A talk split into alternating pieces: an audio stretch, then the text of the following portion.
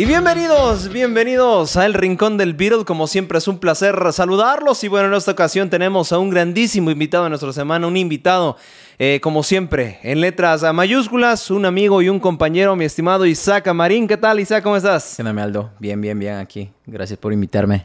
Y bueno, ahora sí, a lo que venimos, a este gran capítulo del podcast. Primero, antes que nada, me gusta preguntarle esto a nuestros invitados. ¿Quién es Isaac? ¿Qué le gusta? ¿Qué no le gusta? Algo un poco más personal de ti. ¿Qué te puedo platicar? Em, soy un poco raro con esas cosas, yo creo, ¿sabes? Porque, bueno, para empezar, soy profesor. Eh, jamás me imaginé ser eh, maestro. Y eh, me dedico a los animales desde hace mucho tiempo. Soy biólogo. estudié fauna fue lo que me dediqué un tiempo. Y me dediqué también a toda la parte que es antropológica de los animales, que es como que la relación entre los animales y, las personas, ¿no? Mi tesis de eso fue, fue, bueno, fue de búhos, trabajé con búhos. Y ya luego me hice la maestría en gestión, me vine a Guadalajara a hacerla, en gestión del conocimiento, y ya luego me metí a psicología cognitivo-conductual, me empecé a meter en todas estas cositas, ya sea. Entonces yo creo que sí soy muy apasionado a, a la ciencia y a aprender, yo creo que así lo resumiría como un, apasionado de la ciencia y aprender. Me, encanta esa parte. Isaac desde niño tuvo esa pasión o a lo mejor una conexión con el mundo eh, silvestre, específicamente con la, con la fauna. ¿Es por eso que te decidiste, perdón, ser biólogo? ¿O hubo algo que cambió en tu vida y dijiste, dijiste perdón, esto lo quiero hacer? Em, fíjate que, tengo recuerdos, no recuerdo muy bien, tengo muy pocos recuerdos de, de mi niñez, pero sí me acuerdo que me llamaba mucho la atención las hormigas y que molestaba mucho a mi papá con preguntas de hormigas. Siempre era así como de que, oye, ¿qué hacen? ¿Y para y a dónde van? ¿Y, y qué onda? ¿No? Y pues yo creo que pues todos los, todos los jefes así como de eh, cotorreando un poquito en esta parte de decir, no, pues me, me inventaba lo que, lo que fuera. Eh, pero me llamaba mucho la atención y sobre todo el canal de National Geographic y ver documentales. Me acuerdo que en casa de mi abuelita era donde había Sky y era donde, donde podía verlo, pero sí, ya me llamaba un poquito la atención. Pero sobre todo, ¿sabes qué? Una maestra de mi, de mi preparatoria. Ella fue la que, la que me, me brindó toda la pasión por la ciencia.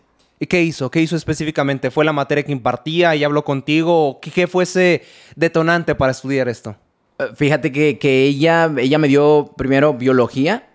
Sí, fue biología. Y me acuerdo que la clase de biología me encantó Luego me dio química y fue muy buena para explicarme cosas y todo. Era muy malo yo para todas las otras materias, o sea, de verdad era muy malo. El inglés, o sea, súper mal y todo. Pero me acuerdo que en las materias de ciencias con ella era muy bueno. Me acuerdo de las prácticas que hacía de ADN en el suelo, donde llevábamos colores y poníamos ADNs y todo. Y todo eso me lo aprendía súper rápido. Y la última materia que llevamos en prepa creo que fue ecología.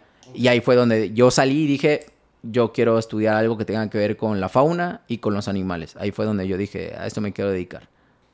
¿Qué nos podrías decir de los animales, tú que conoces esta materia, que a lo mejor el humano ignora o que no estamos conociendo precisamente? Ese famoso dicho, los animales no sienten. Ah, de, de, hecho, los animales tienen emociones, ¿no? Este, bueno, yo que trabajo ahorita más con mamíferos, con esta parte de mamíferos, eh, sí podemos saber que, vamos a poner, todos los mamíferos tienen la estructura cerebral que nosotros tenemos. Entonces ellos procesan emociones y de cierta manera eh, sienten, ¿no? Eh, una emoción te sirve para, vamos a poner, el escape. Cuando hay una emoción de miedo, el cerebro lo que te dice es corre, huye o pelea, ¿no? Entonces, de que sienten, los animales sienten. Y yo soy de pensar así más, un poquito más allá, que tal vez eso no sea tan, tan científico porque no hay tanta comprobación, pero que hasta las plantas también, también llegan a sentir, ¿sabes? O sea... Sí, por ahí se dice que una planta, se hizo un experimento, no hay tanta base científica eh, fundamentada, pero dos plantas se crecieron, una le pusieron música bonita, le hablaban bonito, la regan con la mejor agua posible y en cambio la otra le regaban no con la mejor agua, un agua que pues a lo mejor nada más era para vivir, le gritaban groserías, le daban mala vibra. Y sí, curiosamente, una creció con una rosa perfecta y otra rosa un poco marchita, ¿no? Sí, totalmente. Yo creo, y, también ese mismo experimento lo hicieron eh, en, agua. O sea, la vibración que se genera en eso. Y ellos intentaban hacer copos de nieve. Entonces date cuenta que le ponían música metálica o música así de, un tipo muy, muy, como que muy ruda y los copos de nieve se hacían todos, se deformaban. Y cuando ponía música de Vivaldi o, cositas así como, no sé, violín o algo, el copo de nieve se hacía bonito y todo, ¿no? Entonces yo creo que, que, que sí tiene mucho que ver la, como esta parte de, pues, pues cómo expresamos, ¿no? Hacia la vida, cómo nos expresamos hacia la vida. Y yo creo que sí se siente. Y los animales lo sienten, o sea, tal cual. Y las plantas también. Por ahí nos comentabas eh, hace algunas preguntas, Isaac, que eh, obviamente te dedicas a, ser maestro, pero estás trabajando también con mamíferos. Eh, ¿Estás actualmente trabajando con una especie en específico o estás trabajando ahora sí que cualquier tipo de especie mamífera? yo estoy trabajando ahorita con perros. Ese es mi trabajo ahorita, trabajar con perros y con humanos. Yo digo que, mi, de hecho, digo, digo que mi trabajo está más enfocado en humanos que en los mismos perros. Ok, perfecto. Entonces, en este, ¿es adiestramiento? ¿Es eh, revisión conductual? ¿Qué es? No, es etología y sobre todo me enfoco al comportamiento. Al comportamiento, tanto humano y tanto de, del perro. ¿Qué nos podrías decir alguien que, tiene perro? E, esas cosas que a lo mejor nos la vemos como chistosas, pero en realidad es una señal de nuestro perro que nos está diciendo algo. En general, más bien, ¿cómo habla el perro con nosotros? Fíjate que, en esa parte está chido porque, bueno, hoy en día eh, TikTok, eh, Instagram, ¿no? Todas estas redes sociales manejan varios videos sobre los perros y lo quieren hacer algo muy chistoso. O sea, suben videos sobre que el perro te besa, el perro te lame, ¿no? Y ay, mi perro está muy contento y me está lamiendo y todo y todo el mundo, bueno, lo que yo veo y siento que todo el mundo quiere replicar esas cosas. Y hablamos de una felicidad del perro súper englobada a ser muy humana, muy, muy, muy, muy humana. El ponerle, bueno, de seguro sí los has visto, ¿no? O sea, cuando le ponen lentes, ropita y van en motos. Ajá, sí, van en motos y, y, por la, y por la ventana y, saludan al perro y todo el mundo la pasa chido y todo. Este, yo creo que eso ha traído muchos problemas a, a, los, a toda la parte de comportamiento que hay ahorita. Todo mundo quiere un perro eh, así, ¿no? Y compartir cosas así. Pero en lo, que, lo otro que estás diciendo, el lenguaje del perro no es lo mismo. O sea, yo siempre pongo de ejemplo una cosa muy, muy clara, ¿no? Que, que es un beso, ¿no? O sea, porque las personas dicen, el, el perro me está besando. Pero que es un beso. O sea, ¿cuál es la, la, Sí, ¿cuál es el contexto de lo que significa un beso? Entonces, tu perro te está besando, pero eso es humanizar, ¿no? Ahorita lo que están sufriendo los perros es una sobrehumanización. Ese es el problema que están sufriendo ahorita. Entonces, ¿tú qué opinarías de aquellas personas que a lo mejor le quieren comprar su sombrerito al perro? O a lo mejor que en épocas de invierno, no sé si esto, si esto también puede ser algo no tan benéfico para el perro. A lo mejor alguien de pelaje que todavía más aparte le ponen chamarras y el famoso término perrijo. no, horrible. horrible. Así con esa parte. No, ¿sabes qué? Que es chistoso que en todas las cosas que yo he ido estudiando y todo, eh, y he ido buscando, he visto perros chihuahua, o sea, en, en nieve, o sea, andando en nieve. Claro, él puede aguantarlo sin ningún problema. Eh, claro que si tu chihuahua hace tu vida afuera, pues se va a congelar y lo vas a encontrar hecho una paleta, ¿no?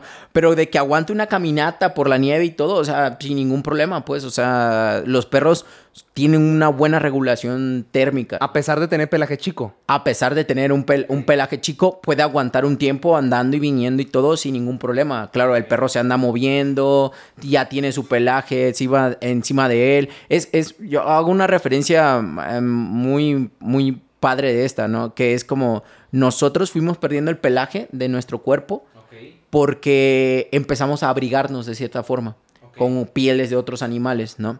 Entonces, en evolución, el pelaje de nosotros se fue quitando, lo fuimos perdiendo. Eh, los perros ahí lo tienen.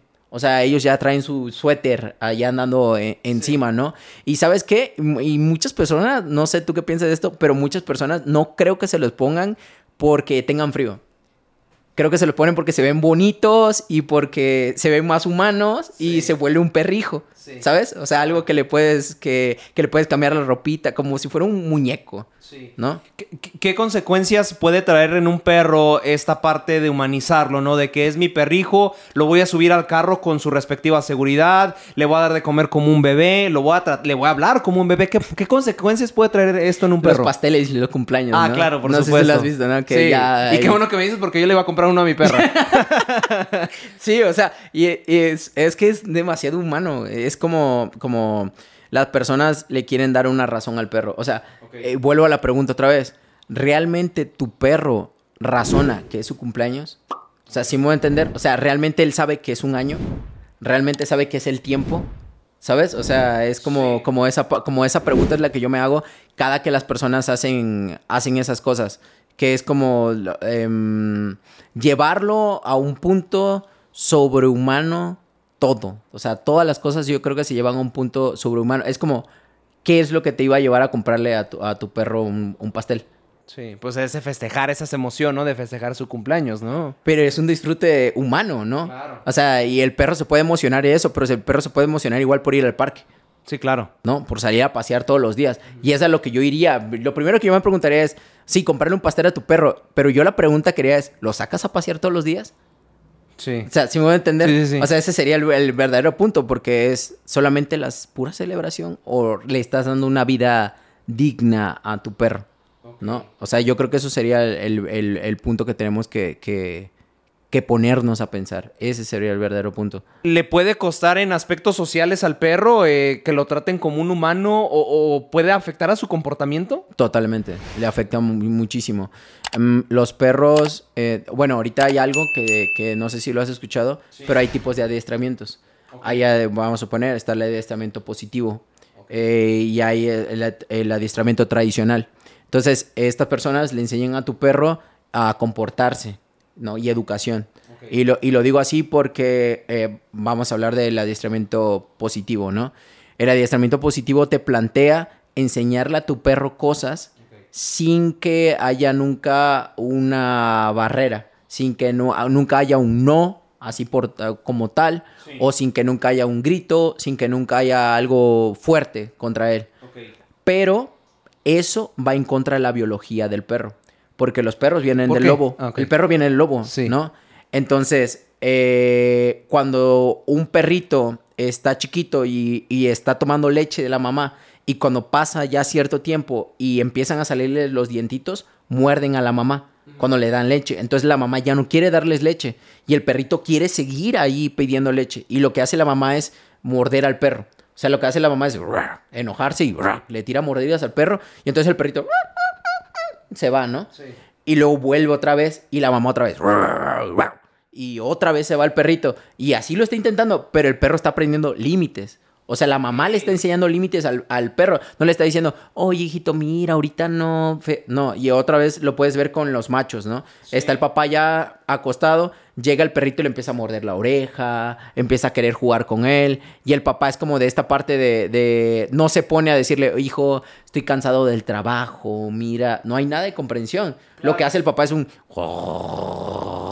Le empieza a hacer al perrito. Y si no entiende, se va a parar y le va a meter una mordida y se va a ir allá. Entonces ahí es donde eh, en la biología del perro está esta parte de poner límites, ¿sabes? Y desde una parte que, puede sonar agresiva, pero agresivo para nosotros los humanos, no para el perro. Porque es como si, no sé, un día estamos hablando y todo y te grito. Tú sí puedes ponerte a pensar y razonar, oye, ¿por qué me gritó? Y pasó el tiempo y estoy pensando en eso. Pero un perro no se queda pensando en esas cosas. O sea, un perro no anota en una libreta, hoy me gritó mi dueño. O sea, ¿sabes? No hace nada de eso. De hecho, todos los perros, de seguro, ah, todo el mundo ha escuchado historia de perros maltra- maltratados y que siguen amando a sus dueños. Aunque los pateen, aunque los traten súper mal. Entonces, el perro no anota en una libreta lo malo que pasa. En la positividad y el entrenamiento positivo ayuda al humano. Al perro no. De hecho, por ahí hay un estudio que estaba leyendo ahora. No lo terminé de leer todavía bien, pero hablaba de que el adiestramiento positivo, de hecho, daña al perro. Porque va en contra de lo que te decía ahorita, de la evolución del perro. O sea, el, el perro sí está hecho para que tú le digas, hey, Eso no se hace, ¿no? Pero las personas no lo quieren entender. Esa es una parte. Y está el adiestramiento tradicional, que vamos a poner, hay, hay palabras de César Milán ahí, puedo yo tomar, que hay cosas muy buenas de César Milán, pero hay otras que no comparto en su totalidad, eh, que es como esta parte de que él te dice ser el líder de la manada, pero tú no eres perro.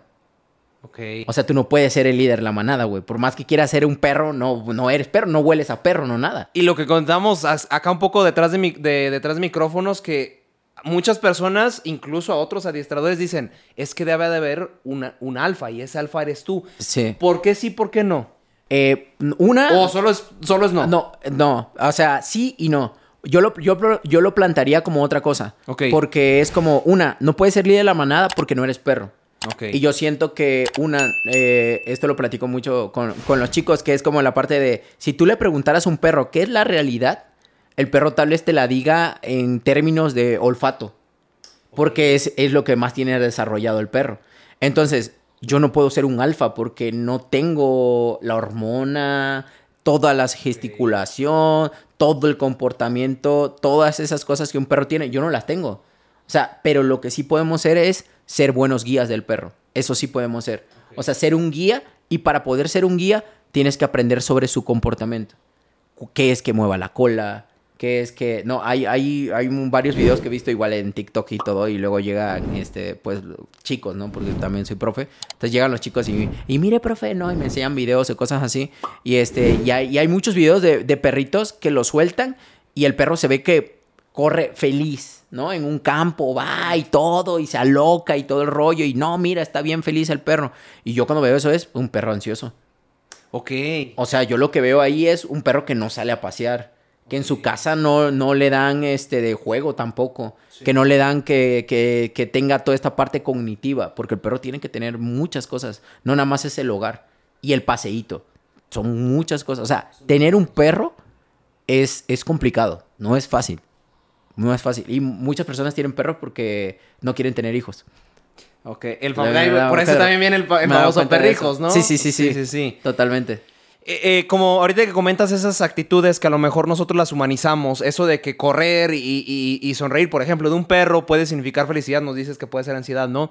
Eh, alguien que seguramente el 90% de la gente que nos ve tiene perro y que nos escucha, ¿cuáles son algunas señales básicas para entender algo que a lo mejor como humano lo podemos ver bueno. Hace poquito se hizo viral, de hecho, un video que le hacen cosquillas a un pez y el pez en realidad está sufriendo. No, Ajá, está sí, sí, sí, ¿Cuáles son esas señales eh, en un perro principalmente que a lo mejor nosotros humanizamos positivamente y no? De hecho, es otra señal totalmente diferente del perro. Los besos. O sea, esto de los besos, los perros, eh, hay muchas personas que hacen tal sonido o tal cosa y el perro viene, se les encima y los empieza a lamer. Y ellos dicen, ay, besitos, besitos, besitos, ¿no? Eh, vuelvo al mismo término, que es un beso, ¿no? En esa parte. Porque el perro tiene dos formas de, intentar apaciguar. Apaciguar es como no llegar a la pelea, ¿no? O una es el perro que te hace de que quiere alejarte, ¿no? Y la otra es el lamer. El lamer se puede significar el no me gusta que hagas eso. Y la persona lo puede ver como algo bueno. Vas a encontrar varios videos donde están las personas así, el perro los lame, ellos, se acercan a la persona, el perro lo sigue lamiendo y el perro tiene cara de los ojos, los, los mueve demasiado, se lame a él, hace esto como de... El famoso sacar la lengua, ¿no? Un poquito. Sí, que se lame como la nariz o algo así, como que... Como que la... Y el perro está diciendo, mm, no estoy a gusto. Y la persona sigue estando cerca y de repente ya el perro se voltea y ¡ah! les muerde y luego le sangra y todo. Y ahí lo malo es que luego, eh, una, fue malinterpretado todo el lenguaje del perro. Eh, creían ellos que estaba haciendo algo bueno. Eh, y que ellos creían también que ellos estaban haciendo algo bueno. Luego salieron mordidos y luego el problema, pues, ¿cuál quieres? Que es, el perro es malo. No, el perro es malo, pero no, es un lenguaje que, que, malinterpretado por nosotros totalmente. Ese puede ser un ejemplo. Hay un montón más, pues, o sea, hay muchas cosas más que la gente malinterpreta de, de, los perros. El famoso no existen perros malos, sino los malos dueños. Y en TikTok, esto lo voy a poner en YouTube, ya va a aparecer el video, a ver si tú lo has visto. Es de un tipo que ya lo han criticado varias ocasiones en que el perro está haciendo este sonido y todavía más aparte le empieza a hacer beatbox con su, con su hocico, se le acerca, lo empieza a besar, etcétera. El perro nunca, en ninguna ocasión lo muerde, pero sí muchos lo han criticado porque solamente está alimentando la inseguridad del perro. Ok, ok, ok. No, sé si te ha tocado verlo de, de cuando rugen incluso muestran los dientes Ah, y empiezan a hacer el, el sí. beatbox con el perro burlándose obviamente, haciéndolo Sí, claro. chistoso, pero he, he visto muchas críticas que dicen, lo Mm. único que estás haciendo es alimentar la ansiedad del perro. Total, totalmente. Y, y- y ¿sabes, ¿sabes en qué lo he visto ahorita que pones ese ejemplo? No, no he visto el video, estaría chido, luego me lo pasan. Lo vas a ver en Eh, edición, ahí sí. voy a poner el Ah, video de todas chido, formas. chido. Porque ¿sabes en qué lo he visto? Sí. De, de seguro tú lo has visto igual con las personas que suben videos regañando al perro. Ok, ok. No sé si lo has visto. Sí. Que no, ¿por qué hiciste eso y todo? Y el perro tiene la carita así, todo así. De, de hecho, eso es malo. O sea, a eso eh, se le llama inundación. O sea, inundan al perro. Que es eh, mantener un regaño mucho tiempo. Ok. Ya, o sea, es como cuando llegas a la casa, el perro ya rompió todo y las personas lo regañan al perro, queriendo hacer que entre en razón, pero no existe la razón para los perros, y lo sobre regañan. Perdona que te interrumpa. ¿Qué pasa en la, en la mente de un perro que, que lo están regañando? Que sí, ¿por qué rompiste esto? ¿Por qué rompiste el otro? Cuando Él ya no se acuerda. Ya no se acuerda, güey. El, el perro ya, ya, para él ya pasó. Al perro lo tienes que agarrar haciendo las cosas. Si no lo agarras haciendo las cosas, él no entiende qué fue lo que pasó. No entiende nada de lo que pasó. De hecho, en psicología, este, hasta los seres humanos, muchas veces, eh, si ya dejaste pasar eso, eh, no entendemos tampoco qué es lo que pasa. O sea, ya no hay una buena relación, ¿sabes? Entre lo que pasó y, el, y, el, y, el, y el vínculo con el regaño, ¿no? Y, y al perro le pasa lo mismo. O sea, si tu perro ya rompió algo, lo peor que puedes hacer es regañarlo. O sea, si no lo viste. Si ya llegaste a la casa, estaba todo destrozado, no va a haber cosa que el perro te entienda para nada. O sea, no va a haber nada, nada, nada que el perro te pueda, te pueda llegar a entender. Yo creo que lo más importante aquí es que las personas entiendan que cuando se regaña a su perro tiene que ser... eh, mm, se puede llegar como algo tajante, como algo que sea un solo regaño. Es, "Shh, hey, no. Y ya. Pero un no de verdad, no un no de... No, chiquito, no, te dije que no. Porque todas las personas regañan así y eso confunde al perro. Monosílabos. Totalmente. Sí, totalmente. Y hablan, ajá, en un tono bajito. Es el mismo tono que utilizan para cuando le dicen, muy bien, eso, muy bien, ¿no? Y eso no ayuda al perro.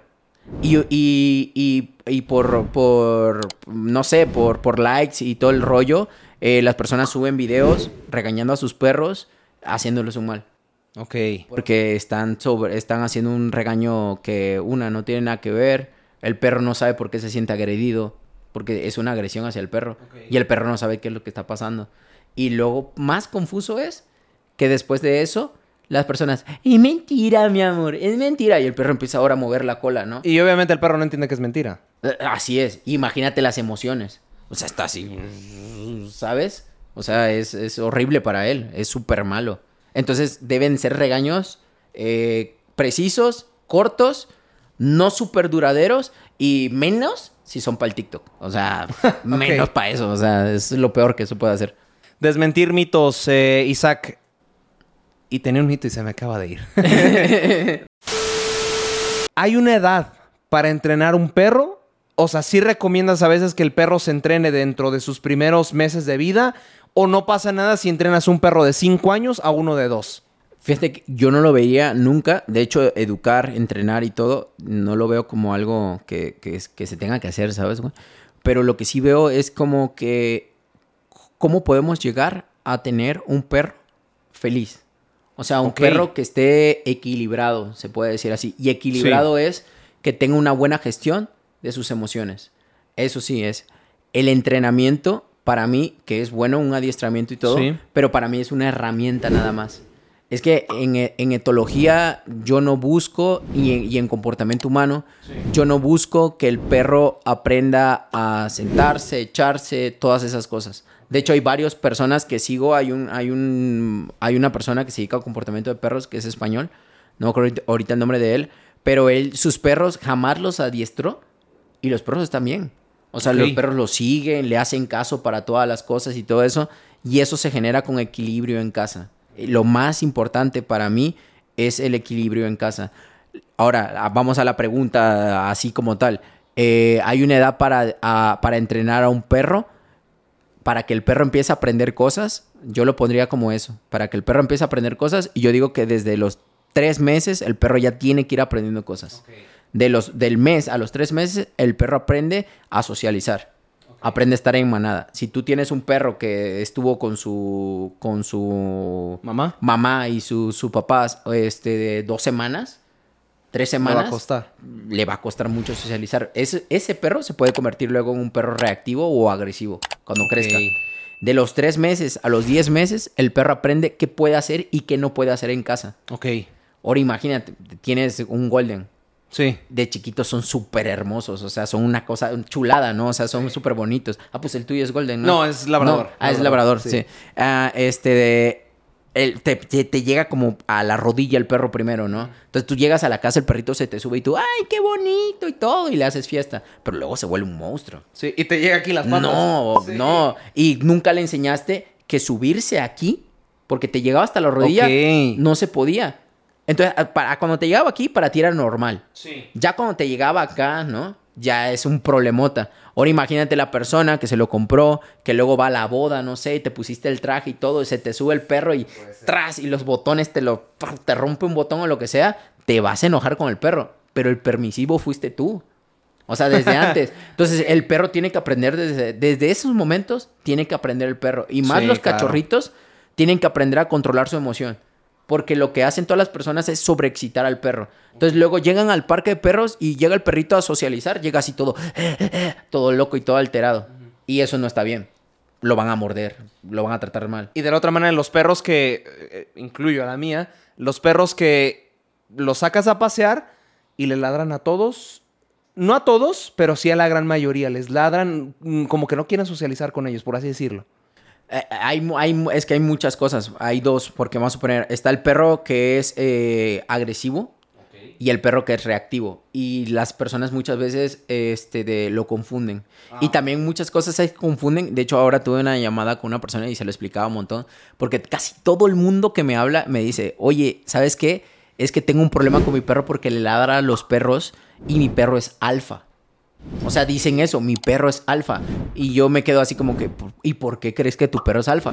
Es que le ladra a todos los perros. O sea, se los quiere comer y todo. Y yo le digo, no, o sea, tu perro, una, puede ser agresivo, puede ser reactivo. Un perro alfa es muy raro que quiera pelear a lo güey. Es muy raro que quiera pelear a lo güey. Un perro alfa es como tiene un carácter, ¿sabes? Súper bueno. O sea, el vato es un buen perro. No se anda peleando a lo loco por ahí. O sea, el vato sabe, tiene un buen control de las emociones. Y los perros que andan por la calle, que tú sacas a tu perro, eh, muchos son perros reactivos. Es lo que más me encuentro, son perros reactivos. ¿Cómo, cómo, lo, ¿Cómo diferencias un perro reactivo de un perro agresivo? El perro agresivo quiere ir a matar. O sea, tú lo agarras, lo sacas y el perro quiere, va hacia adelante y quiere ir hacia el perro. Sí, sí, sí, el vato es así como que, hey, ¿qué traes ahí? ¿No? Ya te la sabes, güey. Y va directamente a lo que es. Y el perro eh, eh, reactivo, lo ves que ladra, pero está acá. Si me voy a entender, o sea, el vato se- eh, es como colloncillo, ¿no? O sea, se echa para atrás. Tal vez no notes que se echa para atrás, pero ve un perro desde lejos y desde ahí él empieza a marcar el límite. La- las orejas, que las ponga así, ¿no? Bueno, puede levantar las orejas y todo. Ok. Eh, eso es una señal. Y empieza a ladrar. Empieza a ladrarle al perro. Aunque el perro esté lejos, él está ladrando. Pero lo que le está diciendo al perro es: No te me acerques porque tengo miedo. Ok. O sea, su manera de, de- de buscar que los perros no se acerquen es dando miedo. Es como los chavillos estos que luego llegaban a la escuela acá y bien malotes, chamarra Ah, y todo acá. Malotes, ¿no? y que en realidad en, en la casa tal vez no estaban tan las, las cosas tan bien. Sí, sí, ¿no? Y, y- y lo que ellos querían mostrar era, yo soy, yo puedo, yo las puedo, ¿no? Entonces, eh, no se me acerquen, no te metas conmigo. Eso es lo que buscan esos perros. Ser los malotes, pero en realidad tienen miedo, este, de buscando que el perro se, se- que los otros perros no se acerquen. Es lo que buscan. Y ahorita que comentas, Isaac, eh, lo comentaste hace algunas respuestas, pero me gustaría retomarlo antes de finalizar la entrevista. Eh, Comentaste que a veces incluso la vibra del hogar repercute sobre el perro. Un hogar donde haya, por ejemplo, problemas maritales, uno- un hogar donde haya problemas con los hijos y padres, ¿repercute en el perro? Totalmente. Ok. ¿Y sabes por qué? Porque es que el que tiene el contacto con el perro es el humano. Es el humano. Yo le decía a todas las personas, si tu perro tiene un problema y buscas un adiestrador para que el problema se acabe, tu problema no se va a acabar. Porque el problema eres tú. Y eso es lo que le digo, me ha costado clientes, porque la verdad muchos clientes no quieren aceptar esa parte, pero muchos clientes sí lo toman bien. O sea, sí dicen, sí, yo soy el problema. Eh, perros con problemas emocionales. Me ha tocado tener clientes que después de que, llevamos el curso y todo, el cliente ya luego me habla y me dice así como que, oye, ¿sabes qué? Es que sí he tenido eh, tendencias al suicidio. O sea, ya cosas fuertes, ¿sabes? Y es como de que, oye, pues chido, busca ayuda o algo, ¿no? O sea, me ha tocado mucho que, el, como hablo mucho del comportamiento de ellos hacia el perro, ellos empiezan a darse cuenta que hay algo mal dentro de ellos. Y entonces eh, eso se abre a un camino de la recuperación del humano también. Pero yo trabajo en sí con el humano. Y si el humano es una persona muy agresiva, puedes encontrar perros miedosos vamos a suponer, ¿no? Si el humano es una persona muy permisiva por el amor, vas a encontrar un perro súper ansioso también. Entonces, todo el comportamiento del perro, sí, viene por el humano. Y se los puedo asegurar, así como dijiste, el 90% de las personas puede llegar a tener perro. Yo te puedo asegurar que este 90% de las personas que nos ven que tienen perro, así como tal, el problema no es tu perro. El problema es lo que tú haces con tu perro.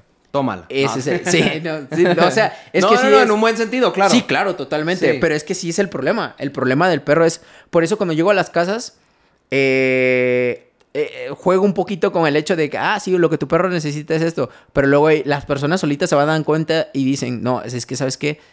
Yo era el problema totalmente. O sea, cuando yo cambié mi comportamiento, mi perro cambió. Y eso es lo que yo busco, que la persona cambie su comportamiento para que el perro cambie el comportamiento y que la persona entrega, entienda lenguaje canino. Porque si la persona no entiende el lenguaje canino, no sabe qué es lo que su perro le está diciendo. Lo que decíamos de los besitos, lo que decíamos de, todas estas cosas, no lo entiende. Mm, los famosos parques de perros. No sé si has escuchado, ¿no? Ah, en una plaza muy famosa cerca del colegio donde trabajamos hay uno, de hecho. Sí, sí, sí. Y, el parque para perros es lo, lo, lo peorcito que puede haber. ¿Por qué? Porque te encuentras perros en súper energéticos que excitan a tu perro de una manera igual, súper energética y no son tan buenos como, como lo dicen. Y muchas personas no se ponen a... no, le, no, no se acercan al perro y le dicen, hey, no, con tanta energía no es. Nadie, todo el mundo va, se deja y empiezan con el celular. Y el perro ahí anda, ¿no? Y van y le ponen la cadera y vámonos ya. Y es lo único que hacen, pero no, no se ponen a... Si el perro, vamos a poner, si yo tuviera un perro y mi perro está jugando contra otro perro demasiado energético, yo me tengo que acercar y le tengo que decir, ¡Ey! Bájala tu energía, no, no puedes jugar acá. Porque eso es lo que genera pelea. Toda llamada de atención en monosílabo, siempre. Totalmente. ¡Ey!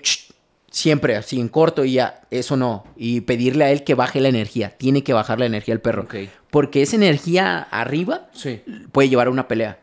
Porque vamos a suponer que tu perro sea muy energético y el otro perro ya no quiere jugar. Sí, sí, sí, claro. El otro perro le va a querer marcar, el, le va a hacer como un... como que hasta para allá. Y como mi perro está ansioso, lo va a entender como pelea y pelea. De ahí nace el famoso perros acosadores, ¿no? Es, sí, son perros acosadores totalmente. De hecho, ustedes pueden notar que un perro tiene... Eh, vamos a suponer que es un buen juego cuando tu perro va jugando y el otro perro se tira así, ¿no? De panza al suelo y tu perro se le encima y el otro perro también tiene un momento que tu perro se tira ahora al suelo y el otro perro también se le encima. Tu perro lo persigue al otro, luego el otro persigue a tu perro. Eso es un buen juego. Pero si uno nada más está persiguiendo al otro, si uno nada más está tirando al otro, eso es acoso. O sea, es, es un perro que no, no. El otro perro no está disfrutando el juego, te lo aseguro. Sí, por ahí en redes sociales también hay un video que hay perros acosadores en donde hay una, eh, una pareja de hermanos, creo que eran gran, gran danés, y viene un, no sé si labrador o schnauzer gigante, no recuerdo, y dice, este es, este es como un humano, es el perro acosador en que quiere ir con la hembra, pero el macho le está marcando el límite. Y es como hasta la tercera llamada en donde le suelta una mordida y es donde ya el perro ya entendió que, no debió de haberse acercado a la hembra. Porque la hembra no le estaba siguiendo el juego. Sí, claro, claro, totalmente. Y, y si te das cuenta, ese, esa falta de límite de que el otro perro no entendiera que una no quería, que el otro perro no quería, eso es provocado por nosotros los seres humanos. Porque no le enseñamos límite al perro. O sea, cuando tú estás en tu casa, el perro se te encima.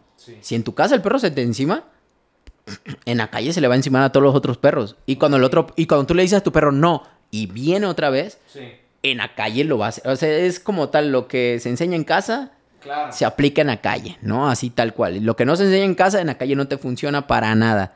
¿no? Todas las personas, yo siempre digo, hay un buen examen, güey. Saca a tu perro a un parque. Habla a tu perro. Si tu perro no viene y no te hace caso y no te pela, no tienes un buen vínculo con tu perro. Ok, perfecto. No sirve para nada eso. Y antes de finalizar la entrevista, Isaac, danos unos tips para aquellas personas que se están pensando en comprar un perro. Puede ser lo más sincero o honesto, ¿eh? Si, si no tienes tal cosa, mejor ni lo pienses. ¿Cuáles serían esos tips para una persona que está pensando en comprar un perro? Fíjate que... que... Comprar o adoptar. O adoptar. Sí, sí. adopten.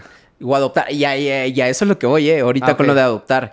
Fíjate que, que uh, se va a escuchar muy raro y todo. me Puede decir que todo el mundo va a decir, no, pero ¿cómo va a decir eso? Y todo el rollo. Pero lo voy a decir por experiencia y por los 197 perros que llevo. Ok. O sea, llevo varios perros ya atendidos y todo. No es cualquier cosa, ¿eh? No, sí, ya llevo varios perros atendidos. Yo te diría, cómprate un perro. ¿Por qué? ¿Sabes por qué? Porque puedes elegir la raza, la energía del perro y la condición que tienes en tu casa. Eso es- va a ser básico e importante para que puedas tener un perro, güey. Pero de verdad, súper, güey. Porque cuando adoptas un perro, a muchas personas les puede ir bien con el perro que adopten. Y muchas otras van a sufrir. ¿Y sabes qué va a pasar? Va a sufrir también el perro. Lo acaban regresando o lo acaban tirando también a la calle. Sí. Porque un perro que viene de la calle bien, ya vivió muchas cosas traumáticas. Muchas cosas traumáticas. Y, y quiero que quede claro, no digo que no se deba adoptar a estos perros. O sea, sí se debe. Pero tienes que tener muy en cuenta que puede ser un perro reto. Y a lo que voy es, puede ser un perro que cuando lo saques a pasear quiera morder a otros perros. Puede ser un perro que la casa te la destroce. Porque tiene mucha energía, porque no sabes ni de qué raza es ni nada. Y el perro es súper energético. Y si tú lo adoptaste y tienes un trabajo de 10 horas, de 12 horas al día, no, no le vas a dedicar el tiempo que es. Entonces, adoptar para mí puede ser un arma de doble filo. Y lo peor es que va a acabar sufriendo el perro. O sea, el que va a acabar sufriendo es el perro porque lo van a volver a botar o no lo van a querer o le van a gritar o lo van a tratar mal o va a acabar amarrado o regalado. O sea, eso es lo que va a pasar.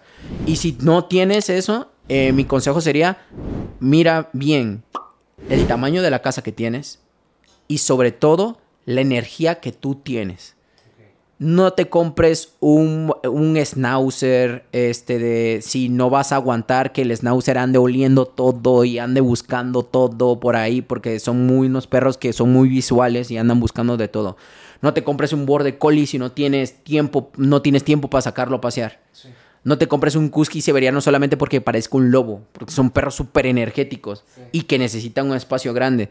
O sea, hay muchas cosas que tener en cuenta. Si quieres un perro de ra- rascar panza, cómprate un gordito que esté ahí contigo y que le rasques la panza y que te la lleves súper tranqui con él.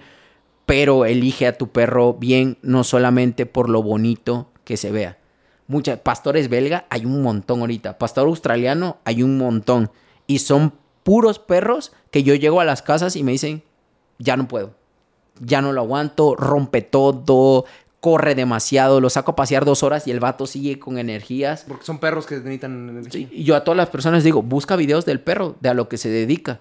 Y cuando los ven dicen, no manches, está en un campo corriendo. Son cazadores, ¿no? Arrea ovejas, ¿no? Ah, no, o sea, imagínate, el, el pastor australiano, güey, Sí. tiene, tiene genes de dingo, que es un... Es un que- perro salvaje de Australia, ¿no? Totalmente. Sí. O sea, ¿te imaginas cómo está ese perro? En carácter, en todo. Sí, claro. El perro es una locura. Y muchas personas lo tienen. Y es un perro reto. Entonces, mi consejo es que tengas en cuenta mucho tu tiempo, tu energía y el espacio. Ese sería el consejo. Y que para ese consejo sería mejor que ah, compraras un perro que tenga las características de la vida que tú vas a, a- a llevar. Si vas a adoptar un perro, tienes que estar abierto a que el perro puede ser un perro reto, que, tiene, que te va a llevar a que tienes que cambiar muchas cosas en tu vida y tienes que ser muy flexible, muy flexible en eso, muy, pero muy flexible en eso. Si no, va a acabar siendo un perro que te lo llevaste por amor y porque venía de la calle y todo, y va a acabar sufriendo contigo, ¿no? O sea, es lo peor. Sí, desafortunadamente. Isaac, eh, antes de despedir la entrevista, por favor, para la gente que se interesa y tiene perro y le interesa precisamente esto, porque yo honestamente también me vengo enterando de cosas que ni sabía, eh, deja si quieres tus redes sociales, si quieres las personales, incluso también las de tu negocio, por si eh, quieres, por si lo quieren contactar, referente a esto de la disciplina en los perros y obviamente el educarnos también nosotros, ¿no? Sí, este, mi número, digo, me pueden contactar por mi número de teléfono, es 3315 2626 76 este, por ahí. Eh, mi página ahora voy a empezar a subir un montón de cositas, entonces ahí van a poder estar viendo este, que voy a estar hablando algunas cosas sobre, sobre los perros. Eh, te voy a pasar la página ahora porque no, no recuerdo bien bien ahí para que la, se las pongas. Ya está aquí en la edición este, del video, no se preocupen. Sí, y sobre todo que, que todo lo que dije ahorita eh, lo pueden interpretar de alguna manera, pero hay que hacer referencia que lo mejor es que yo, en este caso yo, mire al perro los conozca a ustedes eh, para poder hacer un buen análisis y una estructura de lo que necesitan. Porque si no, no, no, no se puede. O sea, cualquiera puede tomar cosas que yo dije aquí e intentar hacer algo en su casa para el perro y puede ser que pues le estén regando porque tal vez su perro no tiene nada de eso, tiene otra cosa, ¿no? Entonces mejor es que me contacten y que podamos charlar para darles un mejor diagnóstico.